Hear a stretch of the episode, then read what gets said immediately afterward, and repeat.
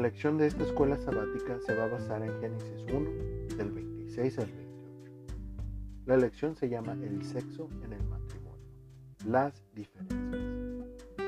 Y el primer día habla de definamos los términos.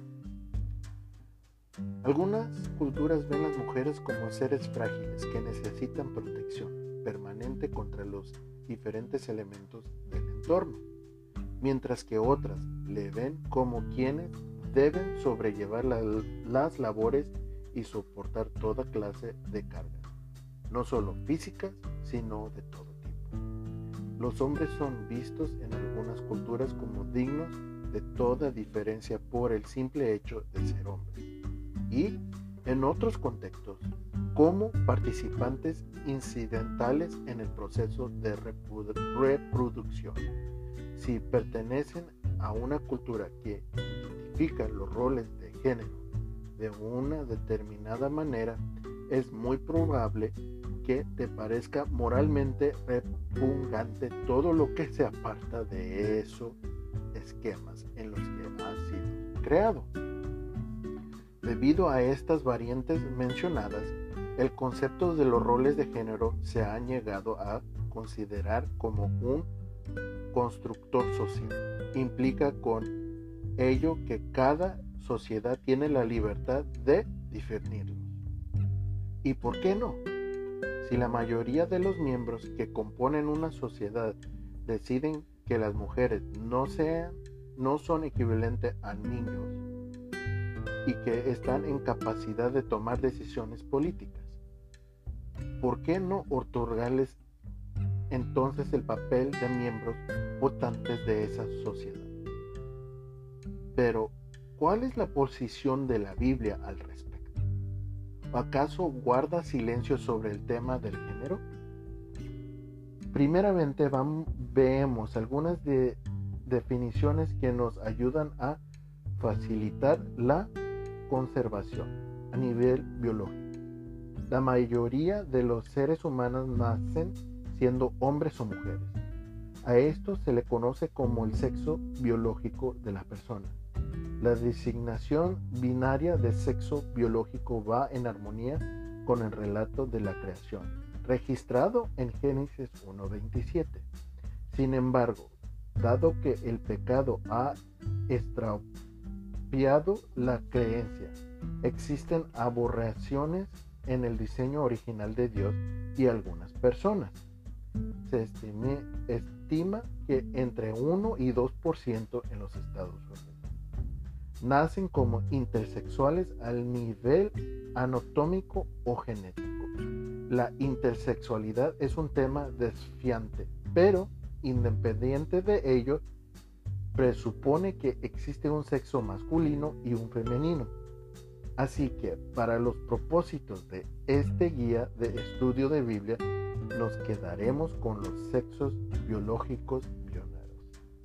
Luego viene el concepto de género, que se relaciona con el sexo biológico. Parte del inconveniente que se presenta al hablar de los géneros es el solopantemento que existe entre los roles de género, con sus atributos asociados, y la identidad de género. Los roles de género se refieren a la forma en que la sociedad define los comportamientos asociados a cada sexo biológico. Por ejemplo, el hombre podría tener el papel de protector y la mujer de cuidadora. Lo que se conoce como identidad de género tiene que ver con la presención que el individuo tiene de sí mismo, su alineación con la definición de la sociedad del rol de género que le corresponde asumir. Por ejemplo, una persona biológicamente femenina puede sentirse más a gusto con el papel de protector que con el de cuidador y por lo tanto puede identificarse como hombre por género, aunque biológicamente sea mujer. Por supuesto, no podríamos abordar los roles de género y la identidad de género en estas lecciones. hay demasiado tela que cortar sobre estos temas. Por lo tanto, dejaremos de lado la discusión sobre la identidad de género y la asumiremos como la forma en que algunos se relacionan con la definición de género que la sociedad ha adoptado, tal como explicamos anteriormente.